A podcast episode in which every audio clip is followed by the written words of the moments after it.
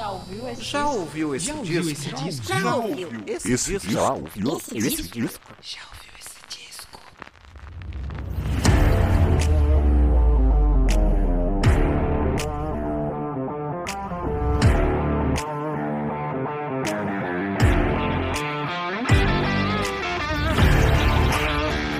Começando mais um podcast. Já ouviu esse disco? Eu sou Daniel de Almeida e esse é o podcast onde a gente fala sobre discos. É isso aí. Essa aqui é a quarta temporada do podcast e nessa quarta temporada estamos falando de vários discos no mesmo episódio que abrange ali os anos de 2021, que é esse ano que nós estamos vivendo agora. A não sei que você esteja ouvindo o podcast aí no futuro e você pode comentar de que ano você está ouvindo, mas aqui desse lado eu que estou gravando, editando e publicando ainda estou em 2021 e os discos lançados desde 1991 aí, 30 anos de música, cada episódio diferente. É um ano diferente, discos diferentes, de artistas diferentes, pra gente conhecer muita coisa juntos aqui. Vamos aí fazer descobertas. Espero que, assim como eu, vocês também façam ótimas descobertas aqui através do podcast. E, claro, se você gostar dessa temática, vai aí, pesquisa muito mais coisa aí na sua casa, porque, como eu já falei nos programas anteriores, durante um ano sai muito disco. Não tem como eu falar de todos aqui que saíram durante um ano. É humanamente impossível. Mas eu separei alguns, faço uma lista ali, né? Que eu comento meio por cima, fazemos um bloco ali de rapidinhas, né? Cito os discos, se eu gosto, se eu não gosto, ali.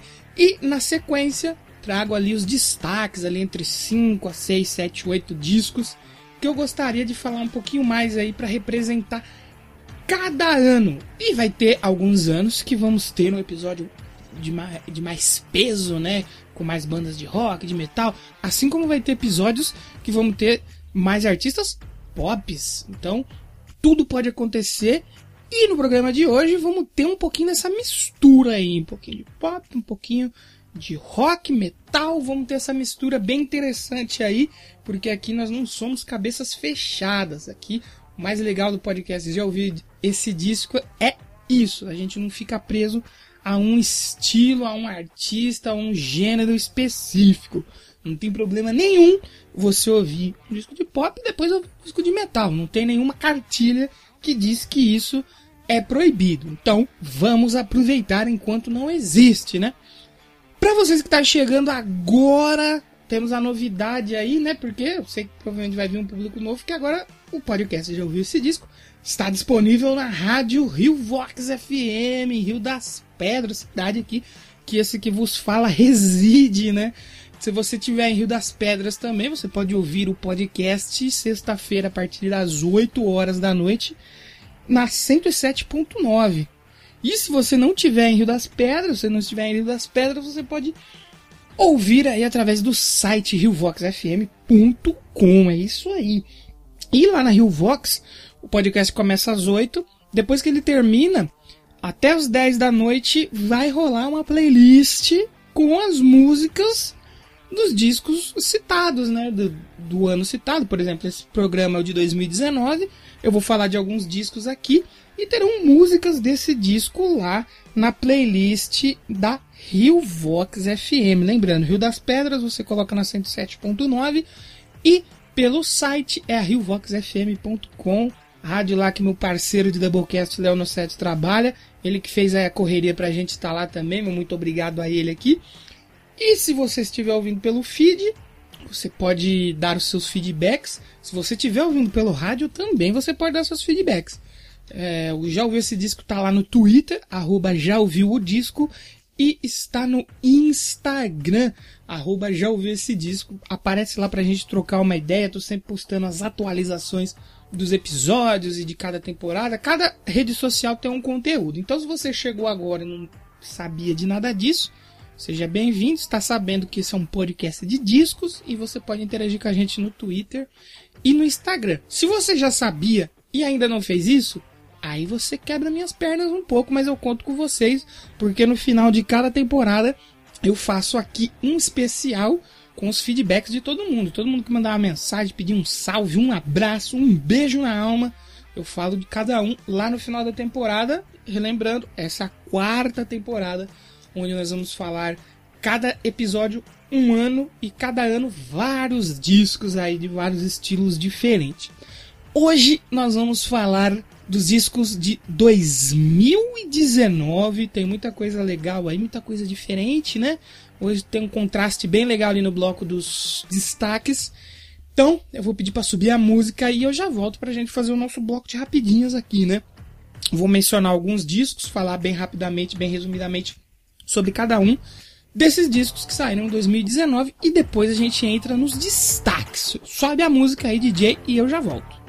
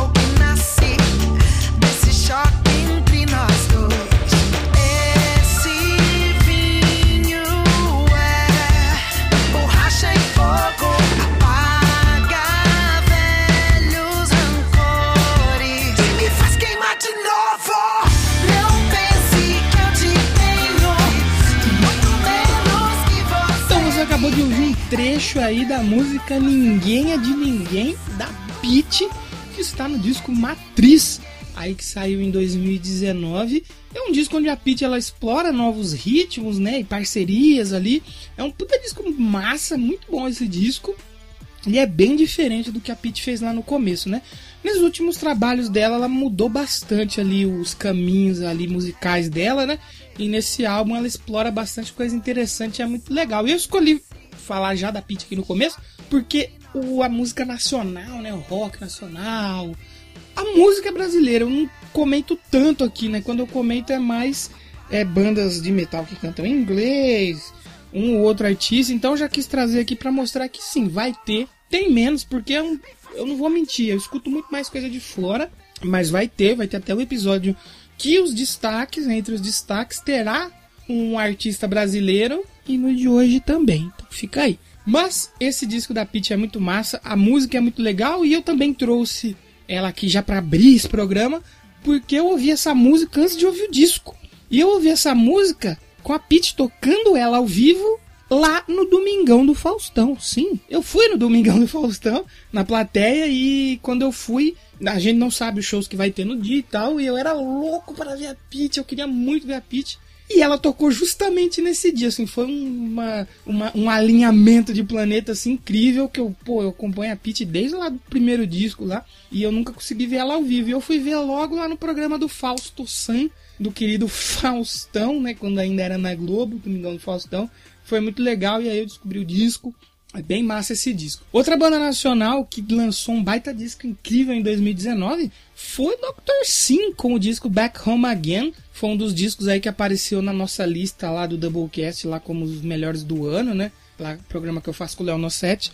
A gente colocou ele, eu não lembro se nos destaques, mas a gente mencionou ele, depois publicamos é, sobre ele no Instagram. É um puta de um disco.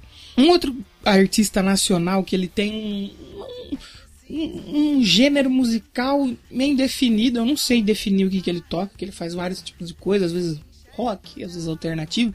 E que lançou um disco que eu, eu quis trazer só pelo nome mesmo, porque é um cara que se você gosta de música fora da caixa, de letras fora da caixa, músicas complexas, assim, com uma. É, com frases que você precisa pensar um pouco e tal é o Rogério Skylab, que em 2019 lançou Crítica da Faculdade do Cu. É isso mesmo, porque ele fez a. a, a trilogia do cu, né? Então ele. O Rogério Skylab é absurdo.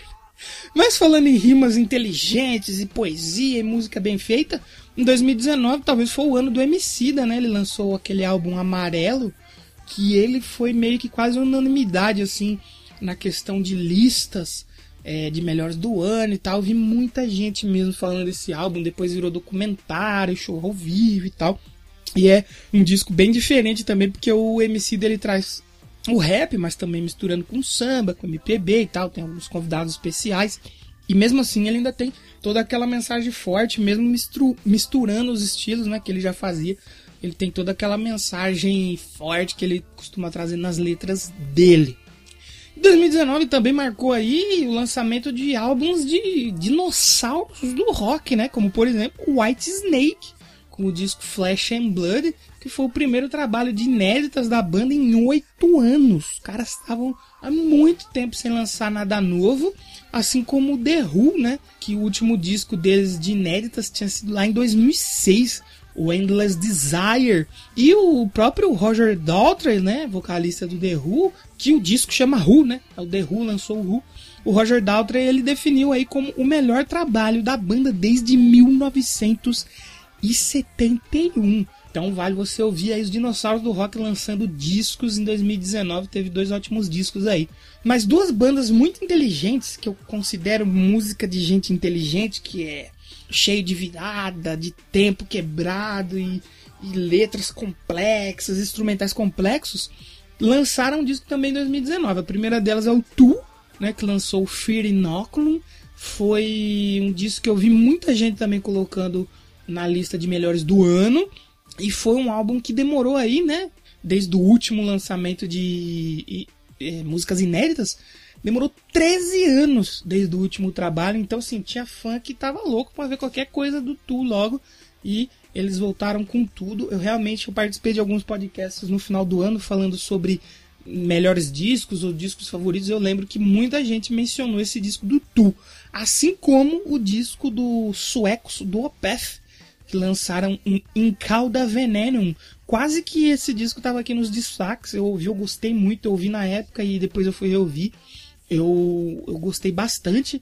É o 13 terceiro disco né, do Opeth e foi um baita disco muito incrível. Outra banda que também lançou o 13 terceiro disco em 2019 foi uma banda que eu gosto muito. O Korn, eles lançaram o The Nothing aí em 2019. Foi um disco que eu ouvi, não me pegou tanto quanto os anteriores, tá? Mas é bacana, compensa você dar uma ouvida ali se você gosta do metal. Eles também já estão não só no metal puro, né? Eles evoluíram bastante e esse disco é bem bacana, ele é bem denso, pesado e tal. Outra banda que tem um som muito pesado que lançou um disco em 2019 que eu gosto bastante e que assim que o coronavírus acabar no Brasil, que eu acho que meio difícil, né? Porque o pessoal não tá se cuidando, eu vou num show deles, né? Tenho ingresso e tudo, que não deu pra ir por causa da pandemia, que é o Ginger, banda Ginger, né? Da Ucrânia. Lançou o álbum Macro. É muito legal, Ginger. Eu quero trazer um episódio só com eles ou colocar um disco deles aqui no destaque, que eu acho muito massa. E eles são uma banda que tem constante evolução sonora. Eles também fazem um metal mais. É, que é agressivo, mas também é um pouco progressivo. É muito interessante. Se você não conhece Ginger, procure aí Ginger, que é uma banda muito boa. Eles lançaram um disco agora em 2021, que eu acho que eu nem cheguei a comentar lá no episódio 2021, porque na época que eu escrevi o roteiro, não tinha saído o disco. Mas é um disco muito bom também, acho que se eu não me engano chama Wallflowers. O de 2019 é um macro e é um baita disco. Outra banda que eu também descobri recente e que tem uma puta qualidade, é uma banda feita por jovens aí, a banda formada lá em 2017 é o Black Mid, eles lançaram um disco aqui, eu quero ver se eu consigo falar esse nome, que é o Schlagenheim. Que o Black Midi tem uma sonoridade assim muito única, cara. Uns elementos de música alternativa com rock pesado. É uma coisa que você precisa ouvir. Eu não consigo definir o que é Black Midi. É, uma, é um, um som muito incrível. Ouçam Black Midi, é muito massa. E vocês também precisam ouvir uma pessoa que já esteve nos destaques aqui, aliás, no primeiro episódio, a Willow Smith, que lá em 2019 lançou o álbum Willow. É muito legal o som da Willow. O Post Malone, Sr. Post Malone, também lançou um disco em 2019 muito massa, acho que foi um dos maiores discos do ano, né? Um dos que mais fez sucesso, que foi o Hollywood's Bleeding, que é um disco assim que ele é aquela pegada rap, hip hop, talvez, não sei direito o que, é o Post Malone, mas que também tem um pezinho no rock and roll, cara.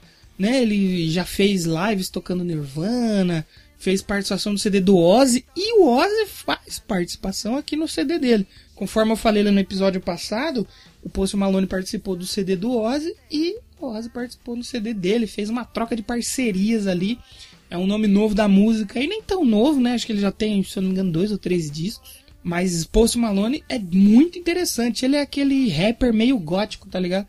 Faz umas músicas meio sad e pesada, assim, mas com umas batidas bem interessantes. 2019 também marcou aí o lançamento do disco da Madonna, o Madame X. E que assim, eu não sou muito fã do que a Madonna fez mais recente, assim. Acho que a última coisa que eu ouvi que eu gostei mesmo dela foi aquele Confessions on the Dance Floor. E eu gosto muito do começo da carreira, mas não sei, os, os, os CDs novos dela, dela não me encantam tanto, mas né, isso aí não anula o fato dela ser a fucking Madonna, né, mano?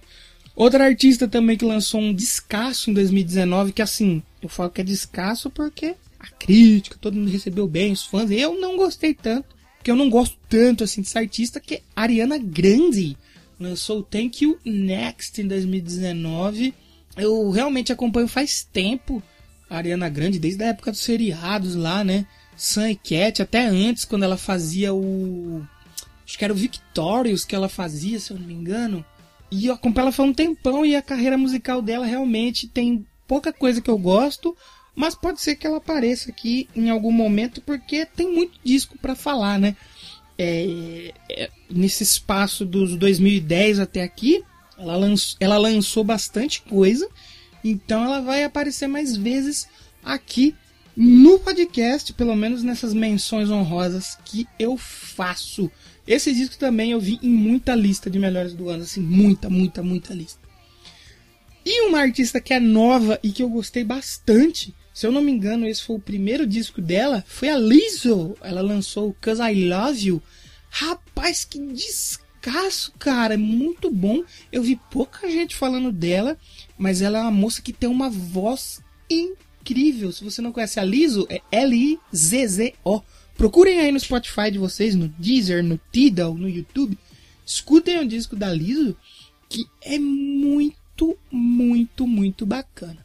Para fechar essas menções honrosas, tá aqui alguém que eu já fiz um episódio lá na primeira temporada, por isso que não tá entre os destaques, que é a minha queridíssima, minha amada Billie Eilish, que em 2019 lançou seu disco né, completo de estreia, When We All Follow Sleep, Where Do We Go, que dispensa comentário, né? Na época o disco varreu o Grammy, ganhou, ela ganhou seis Grêmios principais da noite, o irmão dela, que foi o produtor, ganhou sete, né? Que ele ganhou como produtor também. A Bad Guy é um sucesso, assim, absoluto. Eu nem sei se eu citei isso lá no primeiro programa que eu falei do Happier Than Ever, mas eu acredito que a Billie Eilish possa ter aí mais 30 anos de carreira, ela nunca vai fazer de novo o que foi Bad Guy. Foi um sucesso assim, sem precedentes, um smash hit gigante. E que por mais que vocês falem, ah, mas ela não tem. Ela não canta, a voz dela é muito melancólica, não dá pra ouvir, ela sussurra, não sei o quê. A mulher é boa. Escutem aí esse disco, último também, incrível, né? Já falei do Rapper Than Never aqui. Quem conhece sabe que eu gosto bastante, sou clubista, vou fechar a menção honrosa com Billie Eilish. Não se esquece, se tem algum disco que eu esqueci de mencionar aqui que você acha válido eu falar, de 2019, é claro, nesse episódio, comenta lá no já ouviu esse disco.com, tem o post do episódio para você comentar. Fala assim, ó, oh, burrão, você esqueceu de fulano de tal, esqueceu de fulano de tal. Comenta que eu vou ler os feedbacks de vocês. Assim que a temporada acabar, eu faço um episódio só sobre feedbacks. Mas, falando em voz doce, voz melancólica, se é triste, se não é, né? Que a Billy tem muita música lá que soa muito triste. Eu quero chamar os nossos destaques agora e sobe o som aí, DJ, porque agora nós vamos falar de um disco da Lana Del Rey, o Norman fucking Rockwell. Cinnamon in my tea from your kiss. You touching me, all the pills that you take. Violet, blue, green, red to keep me at arm's length don't work. You try to push me out, but I just find my way back in. Violet, blue, green, red to keep me out. I win. There's things I wanna say to you, but I'll just let you live. Like if you hold me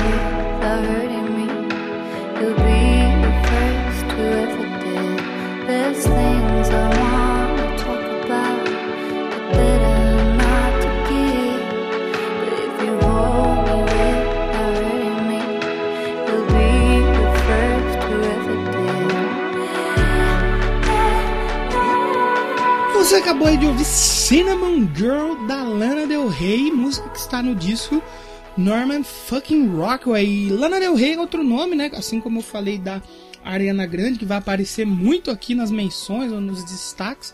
Lana Del Rey também se prepare que tem muita coisa dela aí nesse período aqui dos 2010, 2020, então ela vai aparecer bastante. E o Norman fucking Rockwell é o sexto álbum de estúdio da Lana Del Rey, lançado em 30 de agosto, sendo que ela começou a trabalhar no disco em 2018 para que fosse o sucessor do álbum dela aí, o Lust for Life, que foi lançado lá em 2017. Em setembro de 2018, ela já afirmava ter 11 faixas gravadas das 14 finais do disco. Norman fucking Rockwell é mais um álbum aí com selo da Interscope Records, né? Acho que é a gravadora que eu mais falei aqui até hoje. E só nome bom, hein? Só nome de peso, só disco massa. Tá fraca, será Interscope, gente? Vai brincando com a Interscope Records. Foram esses seis singles lançados para divulgar o álbum, sendo o primeiro deles aí a faixa Mariners Apartment Complex, em 12 de setembro ainda, em 2018, né? E a faixa foi amplamente aclamada pela crítica e já deixou indícios que o álbum seria mais um grande êxito aí na carreira da Lana Del Rey. Além de Mariners Apartment Complex, também foram lançados como single Venice Beach, Hope is a Dangerous Thing for a Woman Like Me to Have, But I Have It, pequeno nome de single. A Doing Time também, que é uma baita versão aí da Lana Del Rey para a faixa do Sublime de 1996. A faixa The Greatest também foi um single e o último deles, a Norman fucking Rockwell, né? Faixa título aí, tem o mesmo título do disco, foi lançado como single e fala sobre um artista genial que se acha o cara, né? O Bambambam, Bam Bam, e ele não para de falar sobre isso. Um puta pela saco. Lana disse que ao longo de sua carreira ela acabou lidando com vários caras assim, que se achavam tanto e só falavam sobre si próprios. Ao escrever a música, ela gostou tanto do título que acabou escolhendo como nome para o álbum. E Norman Rockwell existiu realmente, né? Ele foi um pintor e ilustrador americano que viveu aí entre 1894 e 1978. O Rockwell ele foi muito popular nos Estados Unidos, especialmente aí por ele ter feito mais de 320 capas para a revista The Saturday Evening Post, né? Durante aí mais ou menos quatro décadas ele trabalhou nessa revista e ele também fazia ilustrações de cenas da vida estadunidense nas pequenas cidades. Porém, aí, ao longo da vida ele sofreu muito com a depressão e ele teve o seu trabalho rejeitado e criticado por diversas vezes, né? Muitos achavam que a obra dele era extremamente burguesa e o retrato que ele fazia era um retrato que destoava muito da realidade americana, né? Que era muito idealista, né? Então ele sofreu bastante repressão e ficou com depressão por muito tempo. Sobre o álbum, né? Cada disco da Lana Del Rey aí ele é bem diferente um do outro, por mais que muita gente ache que é a mesma coisa, que é só tristeza, eles costumam ser bem diferentes assim. O que não muda tanto são aí os objetos de composição da Lana Del Rey, né? É, por exemplo, aqui nas músicas desse disco ela fala de objetos da glória americana e sua decadência, ídolos do rock e elementos que evocam a energia californiana, tudo ali com uma melancolia única que ela tem. No começo de sua carreira, Lana se preocupava em se colocar no papel de uma mulher sensual, com a voz de menina, mas agora ela escreve do ponto de vista de alguém que está no controle, como um ser superior que comanda seus personagens nas histórias contadas durante o disco. Vale destacar também o trabalho do produtor Jack Antonoff, que trabalhou num outro disco aí lançado uma semaninha antes só, né? Só o Lover da Taylor Swift, porém ele consegue fazer os dois soarem totalmente diferentes, né? Mostrando que o cara ele tem uma, um jeito de trabalhar ali que ele consegue abranger muita coisa, tanto um pop mais tradicional quanto um disco da Lana Del Rey que tem aí é, pianos, sintetizadores e que também recheado de baladas ali, que tem um pé muito forte ali no folk e até um pouquinho dedinho ali com rock psicodélico ali. E eu acho que esse é o grande mérito da Lana Del Rey, né? Que faz ela conquistar é, notas tão altas nos veículos especializados e tão bem com a crítica. Porque ela, apesar de fazer um som mais melancólico, que muita gente julga até ser um pouco cansativo e triste, eu acho que é aí que tá o pulo do gato, né? Ela, ser, ela conseguir ser pop, ou, né, popular, fazendo um som que é difícil de você digerir assim de primeira, né? É algo bem mais difícil do que você fazer é, músicas pop fáceis, aí, músicas enlatadas, e com isso ela conquista muita gente porque ela consegue, é um feito de se tirar o chapéu. E foi justamente isso que conquistou a crítica que recebeu o álbum de braços abertos, né? No geral, foram ótimas notas aí em sites e revistas de crítica musical. No Metacritic, ah, o álbum alcançou 87 pontos de 100, né? Indica uma aclamação universal. Lá na revista NME, o álbum recebeu a nota máxima, onde a Lana foi amplamente elogiada por sua amplitude artística.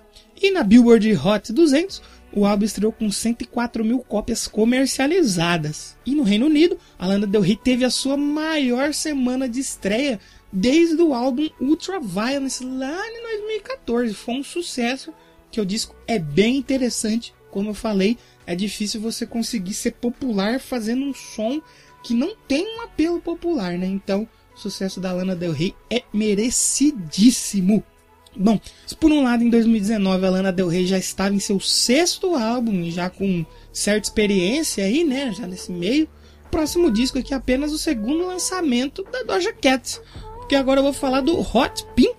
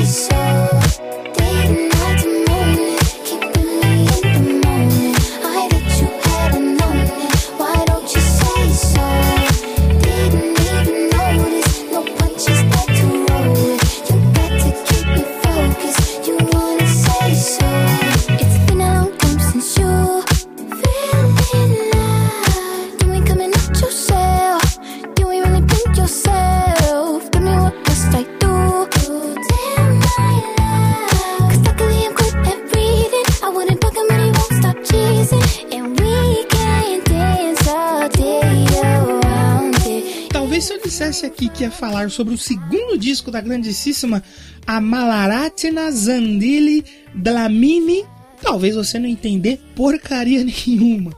Mas se eu falar Doja Cat, caso você não vive numa caverna, talvez você esteja mais familiarizado com o nome artístico da Amalaratina. Afinal, a cantora ela vem aí numa grande ascensão e foi dona de um dos grandes sucessos de 2019, né? A faixa Sei Soul que está nesse disco aqui que eu vou falar agora, Hot Pink, em que você ouviu um trechinho e tá tocando aí de fundo. O álbum foi lançado no dia do meu aniversário, 7 de novembro de 2019, lá pela RCA, sendo que a Doja Cat trabalhou com diversos produtores para chegar a uma sonoridade diferente do seu trabalho de estreia, né? O Amala de 2018. Álbum de estreia é esse que a Doja Cat sempre deixou claro que ela não gosta tanto assim desse disco. Afinal, parece que o álbum ele não está finalizado, né? E acabou não representando seu trabalho como artista. é um álbum meio cru, né? Não é tão bem feito, tão bem produzido quanto esse. E ela também, mais tarde, acabou reconhecendo, né, que a vida festeira dela, a vida mundana dela, e também ela ter ficado quase todo o processo de gravação ali chapada de Maria Joana, né? Atrapalhou um pouquinho que o disco fosse algo interessante.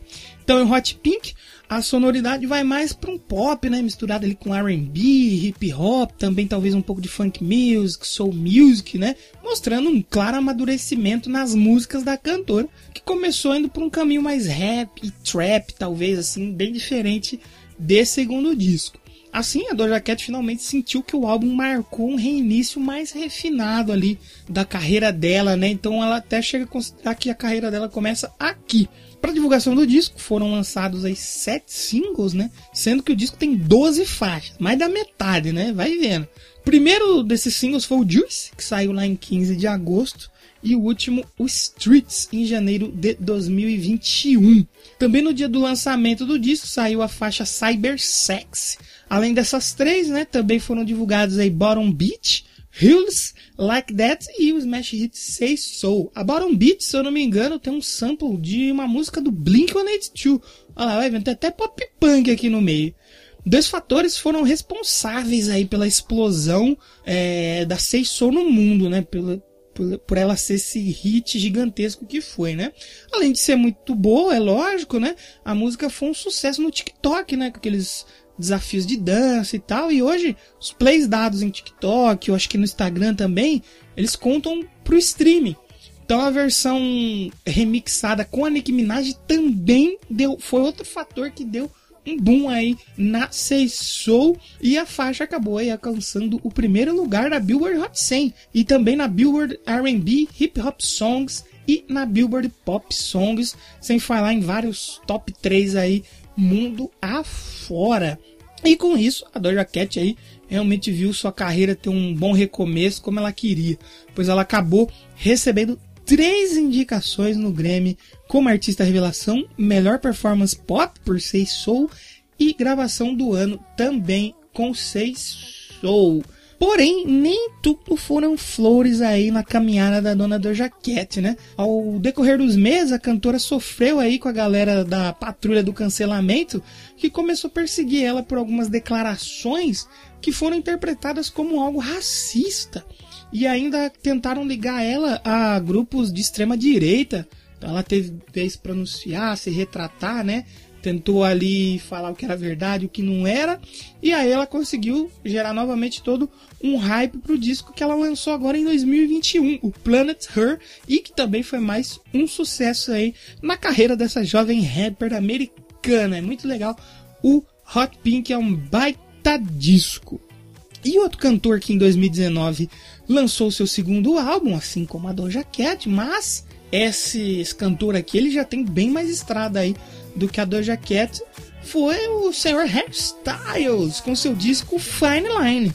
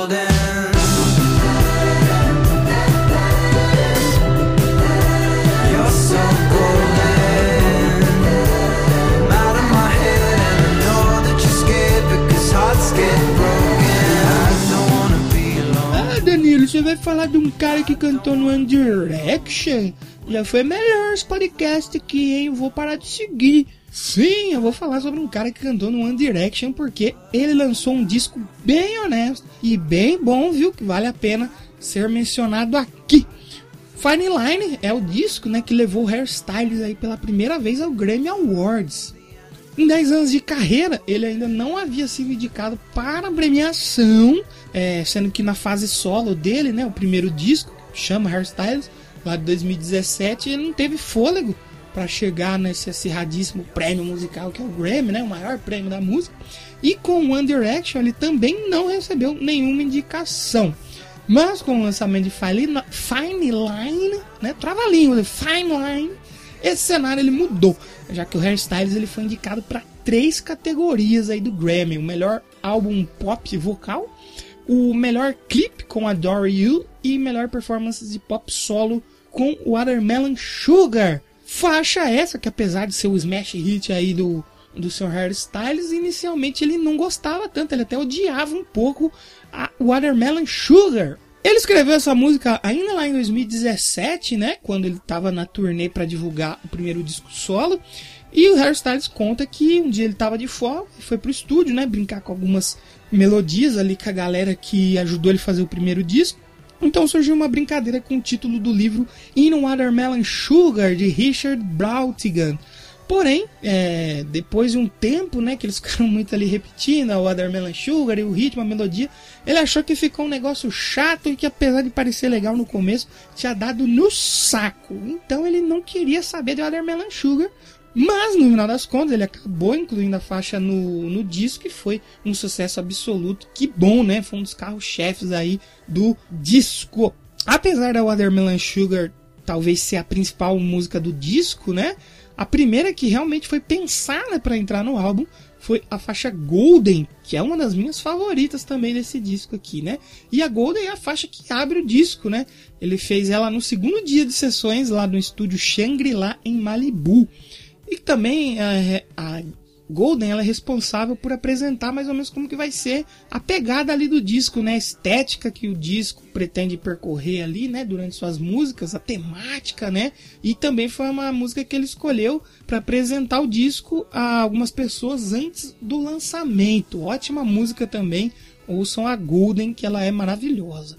Funny Line foi lançado em 13 de dezembro pela Columbia entre os diversos produtores aí que trabalharam no disco estão o Jeff Basker, que trabalhou aí com gente como Kanye West, Adam Lambert, Alicia Keys, Bruno Mars e o Drake, né? Galera mais pop, mais ali hip hop, mais jovem, né?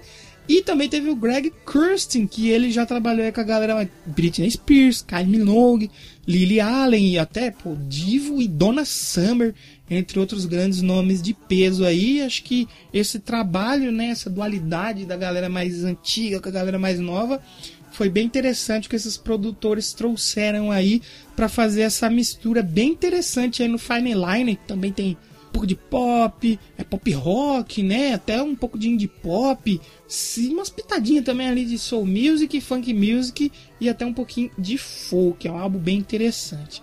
É, o Fine Line teve seis singles de divulgação, né? Foi a Lights Up, Adore You, Falling, Watermelon Sugar, Golden e a Treat People with Kindness. Esse último aí single foi lançado agora em janeiro de 2021. O álbum teve a terceira maior semana de vendas de 2019 lá nos Estados Unidos. Ele quebrou o recorde de maior estreia de um artista britânico, tendo aí unidades equivalentes vendidas aí de 478 mil cópias, quebrando o recorde aí desde o início da contagem de vendas que é feita pela Nielsen SoundScan, né, o sistema lá que faz as contagens oficiais nos Estados Unidos e no Canadá. E com esses números, né, todos gigantescos aí, o álbum debutou na Billboard 200 em primeiro lugar. Então assim, o Hairstyle se tornou o primeiro artista masculino britânico a emplacar dois números um seguidos na parada americana aí, além de liderar por, é, em mais de nove países, né? Outras paradas de nove países, ele ficou na frente de todo mundo. Funny Line acabou entrando na nova lista da Rolling Stone, né, da revista Rolling Stone, dos 500 melhores álbuns de todos os tempos. Absurdo, mas é merecido, porque o Fine Line é um puta de um disco. Alô, fono fonoaudiólogas, estou precisando de algumas consultas aí, porque falar fine line, hairstyles é complicado. Mas tem uma banda, né? Agora a gente vai dar uma virada de chave completa. Falamos aqui de é, Lana Del Rey, Doja Cat, Hairstyles. Nós vamos dar uma virada de chave completa agora, porque se tem uma banda que eu acho que nunca ligou tanto assim para números tão gigantescos, né? E charts como Hairstyles, né? Uma banda mais underground e tal, que eu vou falar agora. É, e mesmo assim, sem ser um gigantes, eu acho que eles são muito grandes aqui no Brasil. O Dead Fish, em 2019, lançou um puta disco. Álbum Ponto Cego.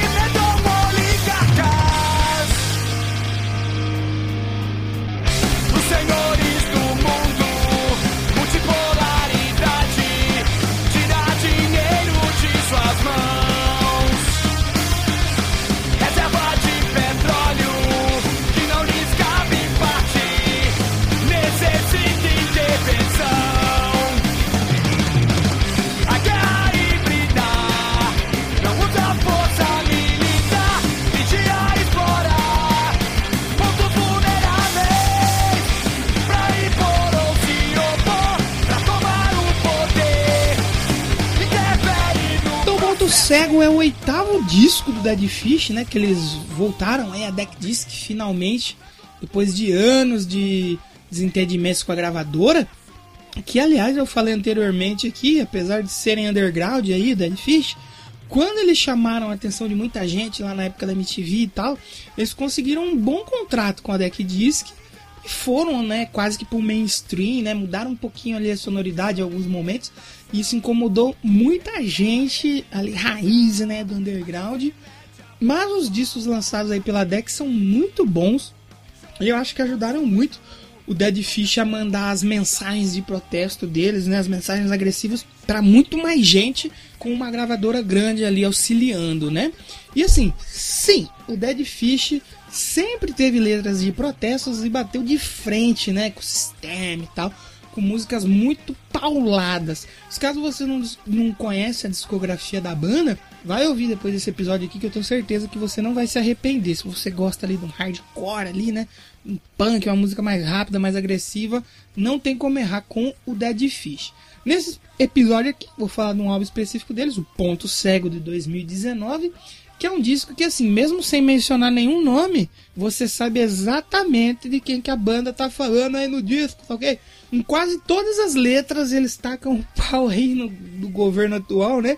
E uma coisa bem legal que tem nesse disco é que todas as letras, em algum momento, citam o título do álbum, mesmo sem ser um disco conceitual, né? Eles já disseram que não é um álbum conceitual, mas ele, todas as letras têm essa ligação, né? E são 14 faixas aí, onde o Dead Fish não deixa a bola cair em nenhum momento. Todas as músicas são porradas do início ao fim, com nome e endereço pra crítica, né? Que o álbum traz aí, já falei aí, pô. Talvez um momento de respirar assim no meio desse disco aqui, que você vai sair um pouco ali do moche, beber uma água, dar aquela descansada na perna para depois voltar, seja aí as faixas Receita pro Fracasso, Descendo as Escadas e SUVs, que assim, elas não são fracas, tá? Elas batem tão forte quanto as outras, mas aqui elas dão uma desacelerada para você recuperar o seu fôlego do disco que é paulada o disco inteiro, né?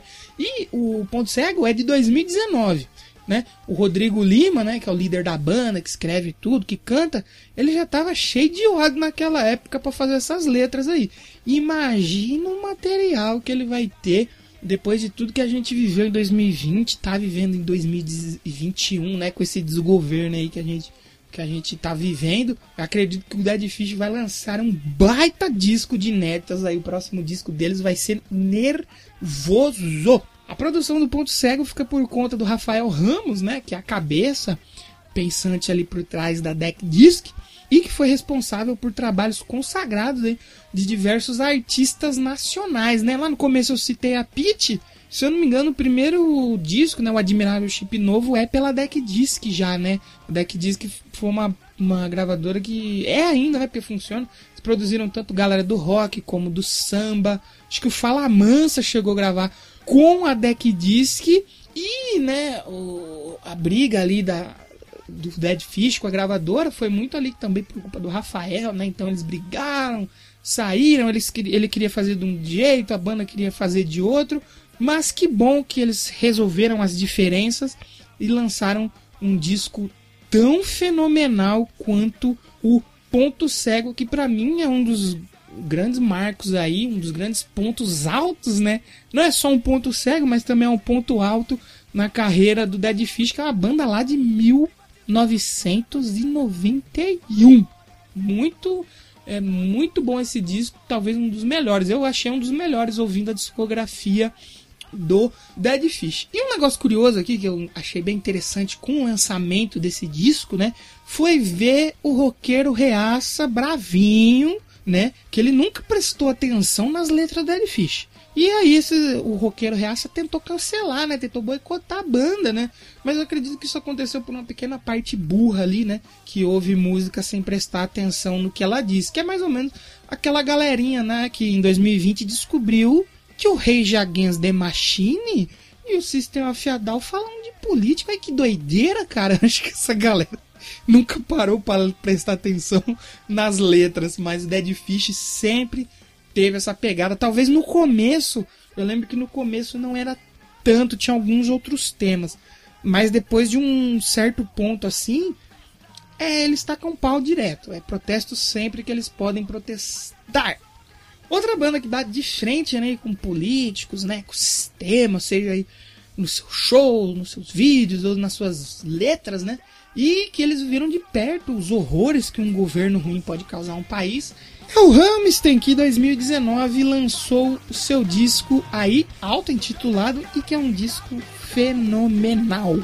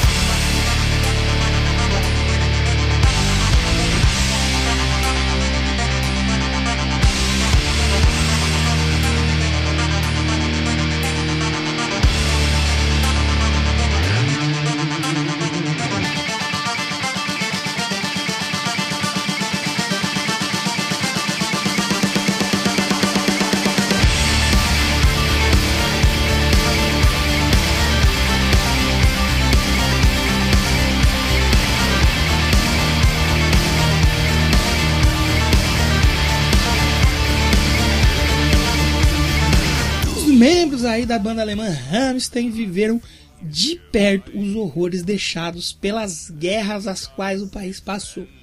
E isso sempre refletiu aí na crueza e brutalidade que a banda passa desde o início de sua carreira.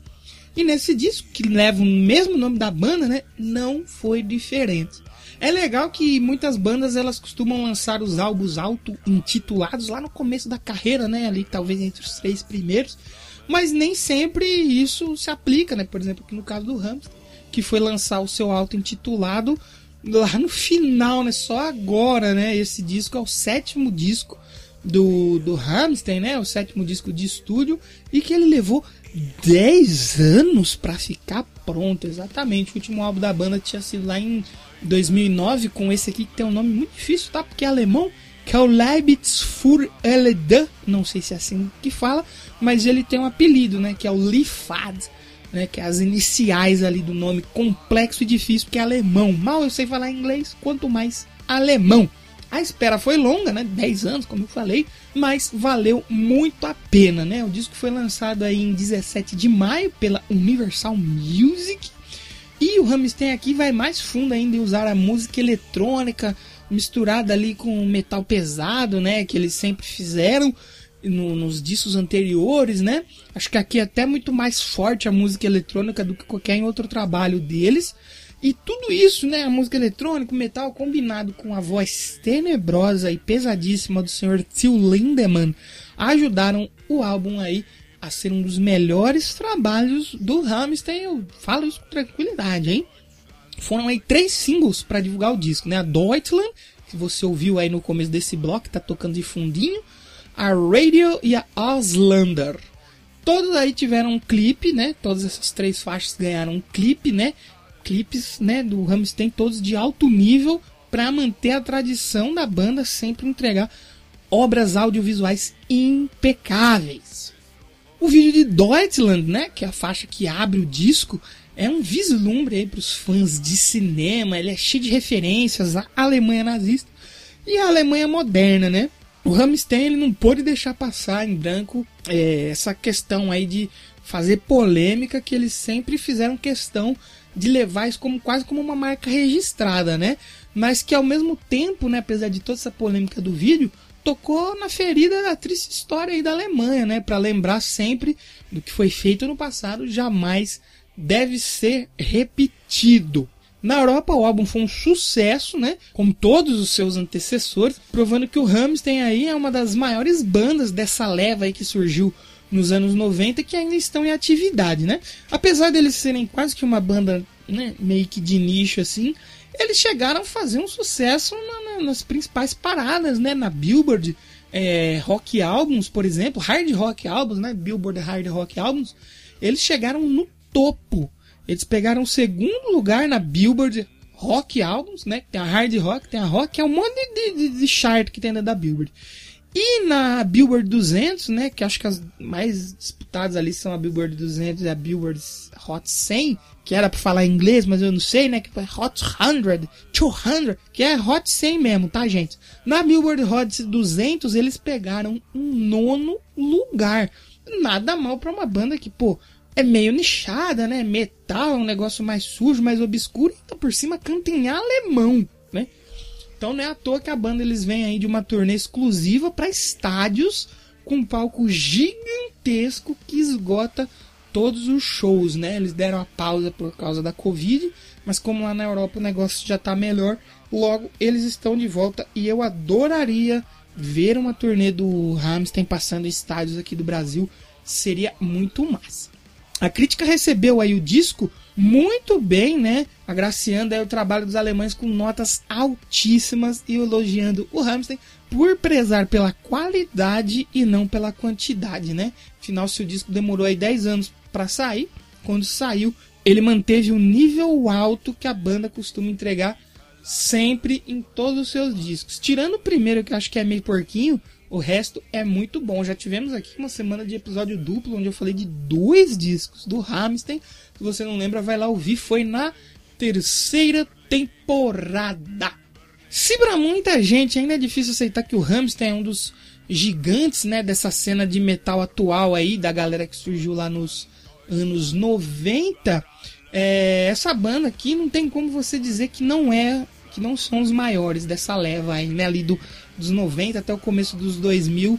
Talvez essa aqui seja a maior em atividade, porque 2019 também foi o ano do Slipknot voltar a presentear seus fãs com um novo disco de músicas inéditas. And take great care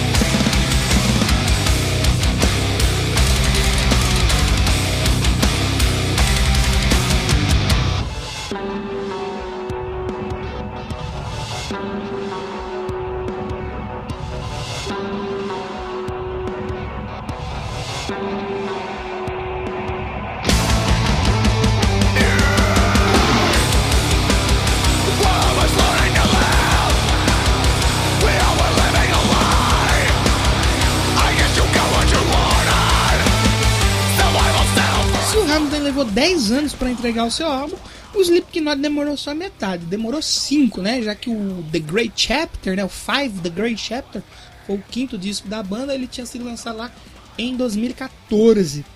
A espera foi longa, né? 5 anos é bastante coisa, mas muitas coisas aconteceram aí no percurso durante esse, esse tempo de espera. E lógico que o Slipknot provou ser maior que qualquer adversidade, entregou um baita disco aí que remete às raízes do grupo, como, como muitos fãs queriam, né? Só que ao mesmo tempo, apesar de lembrar todas essas raízes, o We Are Not Your Kind, né, que é o disco que eu estou falando agora, ele também tem umas propostas bem novas, interessantes assim, que mostra que o Slipknot é uma banda bem mais madura hoje e com bem menos medo de errar ou desagradar fã. Eles só querem fazer e mostrar sua musicalidade. O nome do disco, né, como eu acabei de falar, a We Are Not Your Kind, ela vem de um trecho aí da faixa All Out Life de 2018, que foi um single que saiu solto, né? Era independente de álbum, eles só lançaram como uma música nova ali. E que, como o nome do, do disco acabou sendo um trecho dessa música, eles colo acabaram colocando ela como uma faixa bônus aí no We Are Not Your Kind, que foi lançado em 9 de agosto e tem a produção do Greg Fieldman que também trabalhou com a banda lá no disco de 2014, Five, The Great Chapter. Também é muito bom, viu? Ouçam, que é um disco bem legal. Para divulgar o We Are Not Your Kind, foram lançados quatro singles: Unsainted, Soloway Firth, Birth the Crew e Nero Forte. Só musicão. Foram quatro singles avassaladores. E esse disco é o primeiro disco do Slipknot que conta apenas com oito membros, né? Já que o percussionista Chris Fane deixou a banda em 2019, onde ele processou Slipknot por royalties não pagos. Uma pena porque ele era um dos meus membros favoritos, né? Ele era aquele que usava aquela máscara parecida com um Pinóquio. E aí você vai falar, mas oito membros não faz diferença, né? Os caras só ficam batendo tambor e tal. Se você é um desses que acha isso, ou assim, é, ou você não ouviu a banda, ou você ouviu errado ou você só fala por hate. E nesse disco aqui fica bem evidente ali um pouco a sonoridade. Os DJs têm partes importantes, o, até o pessoal que bate na lata você pode ouvir, até em músicas antigas mesmo. Você ouve a bateria, mas você ouve a lata completando ali o tempo, a chamada do tempo e tal. Então, assim, podia não ter, podia não ter. Mas se é pra fazer igual todo mundo, é melhor não fazer, né? Então, por exemplo, a intro Insert Coin, ela tem uma estética assim que remete muito àquele tema de abertura da Stranger Things e tal, esse mood sombrio e retrô tá em alta. Então ali o cara que é o DJ, por exemplo, ele trabalha ali para fazer essa porra. Então, tem serventia sim você ter os caras na banda, né? A Insert Coin, ela abre alas aí pra, explosiva Unsainted, que é a minha favorita desse disco aqui ao lado aí da Solway Firth, que no caso eu gosto muito da que abre e da que fecha. São ótimas músicas. Em We Are Not Your Kind, o Slipknot sabe muito bem como mesclar peso e harmonia, né? Talvez seja o trabalho aí mais maduro da banda. Cheguei a ver até alguns críticos dizendo que o álbum é quase uma homenagem a toda a carreira do Slipknot, né? Porque dá para perceber claramente influências ou semelhança, né, com elementos de todas as eras da banda até aqui, né, até esse disco, seja elas é, semelhantes ali com a fase mais pesada e crua, como o do Iowa, ou mais melodiosas aí como o que eles fizeram lá no All Hope Is Gone de 2008. Porém, aqui soa bem mais maduro, sabe? Bem mais tocado, bem mais bem feito, mais encaixado, mais natural, né? As partes pesadas aí, elas casam muito bem com os vocais melódicos e os. Eu nunca sei se são coros ou corais. Comenta aí pra mim no já ouviu esse disco. Ou se é só coro mesmo, né? Que aquelas criancinhas cantando em coro. O plural de coro. Comenta aí em já ouviu esse disco.com ou no Instagram arroba já ouvi esse disco e no Twitter já ouvi o disco. Comenta aí pra mim, porque esse coro, né, ele encaixa muito bem ali com as partes pesadas. Eu acho bem interessante essa mistura quando ela é bem feita, né, de maneira bem feita. E o Slipknot aqui faz muito bem essa técnica de misturar música pesada com coro de igreja. Eu acho isso muito legal. Fica até difícil de rotular exatamente o que, que o Slipknot faz aqui nesse disco, né? Se é no metal, se é heavy metal, groove metal, não dá pra saber, mas não importa, né? Esse é um daqueles discos que você precisa ouvir do início ao fim e só curtir, sem ficar se preocupando em colocar rótulo do que, que a banda tá fazendo. E com o We Are Not Your Kind, o Slipknot alcançou aí o topo da disputadíssima, mais uma vez mencionado aqui, Billboard Hot 200 aí, né? Além de também liderar a parada de outros 10 países. E no Reino Unido, né, o último número 1 um da banda, né, havia sido lá no clássico álbum Iowa de 2001, 18 anos atrás aí da época que eles lançaram esse disco. Sem dúvida, esse álbum é mais um acerto aí e mais um ponto alto na carreira do Slipknot e não foi à toa que ele figurou em centenas e centenas e centenas de listas de melhores discos do ano, seja em revistas, em sites, em podcasts, em vídeos. Lá no Doublecast a gente, se eu não me engano, colocou ele entre os melhores no ano que a gente fez a nossa nossos melhores do ano ali. A gente comentou, fizemos até um episódio só sobre o Are Not Your Kind, que é um baita disco e não foi à toa que ele recebeu notas altíssimas aí de quem entende de música. Eu tô falando aqui, mas eu não entendo nada. Mas eu gosto muito desse disco, por isso que ele tá aqui nos destaques dessa quarta temporada aí do podcast, onde nós estamos falando sobre discos lançados entre 2021 e 1991.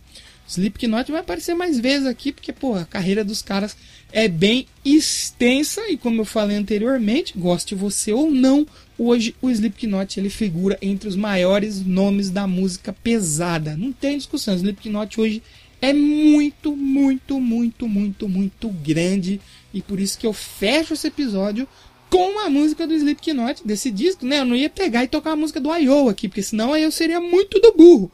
Nós vamos ouvir a Unsainted, que é a minha música favorita desse disco. Espero que vocês tenham gostado aí do episódio. Esses episódios estão ficando um pouco mais longos, mas não tem como. Tem muita coisa pra gente falar aí, né? São muitos discos ao longo de um ano só.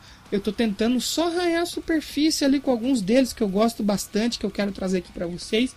Vocês podem comentar o que estão achando lá no Instagram, arroba já ouviu esse disco, e no Twitter, arroba já ouviu disco. Tem o site, né? O, o já ouviu esse disco.com, que você pode acessar lá, entrar no post, comentar o que você achou.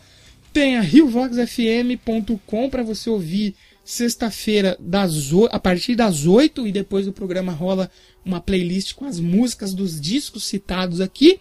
E se você estiver em Rio das Pedras, interior de São Paulo, onde eu estou, você também pode ouvir na rádio diretamente. Pega, entra no seu carro, liga o rádio ou pega o seu rádio dali do seu avô, do seu tio e liga na 107.9, escuta a gente lá na Rio Vox FM. E é isso aí, me despeço de vocês com Unsainted do Slipknot e semana que vem eu volto para falar dos discos, né? Se esse programa, se o anterior foi 2020, esse foi o 2019, eu preciso falar qual vai ser o próximo? Eu não preciso. Acho que vocês estão um QI legal aí para saber. Então me respondam aí se vocês já tinham ouvido algum desses discos, se vocês ouviram depois, que lá no final da temporada, feedbacks com todas as mensagens que vocês mandarem aí. Vamos de Unsainted do Slipknot, e é isso, eu me despeço de vocês. Muito obrigado se vocês ficaram até aqui. Escutem a música também, que é importante. Dá atenção para o artista. E é isso, até semana que vem. Muito obrigado e tchau.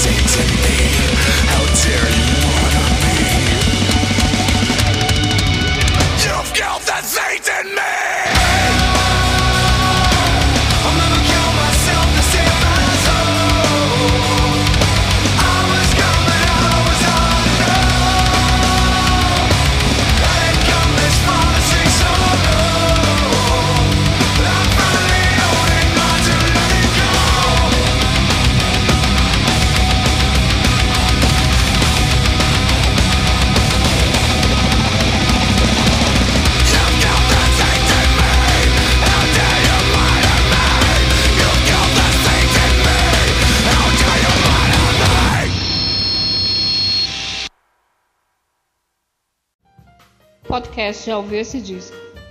Roteiro e edição por Danilo de Almeida.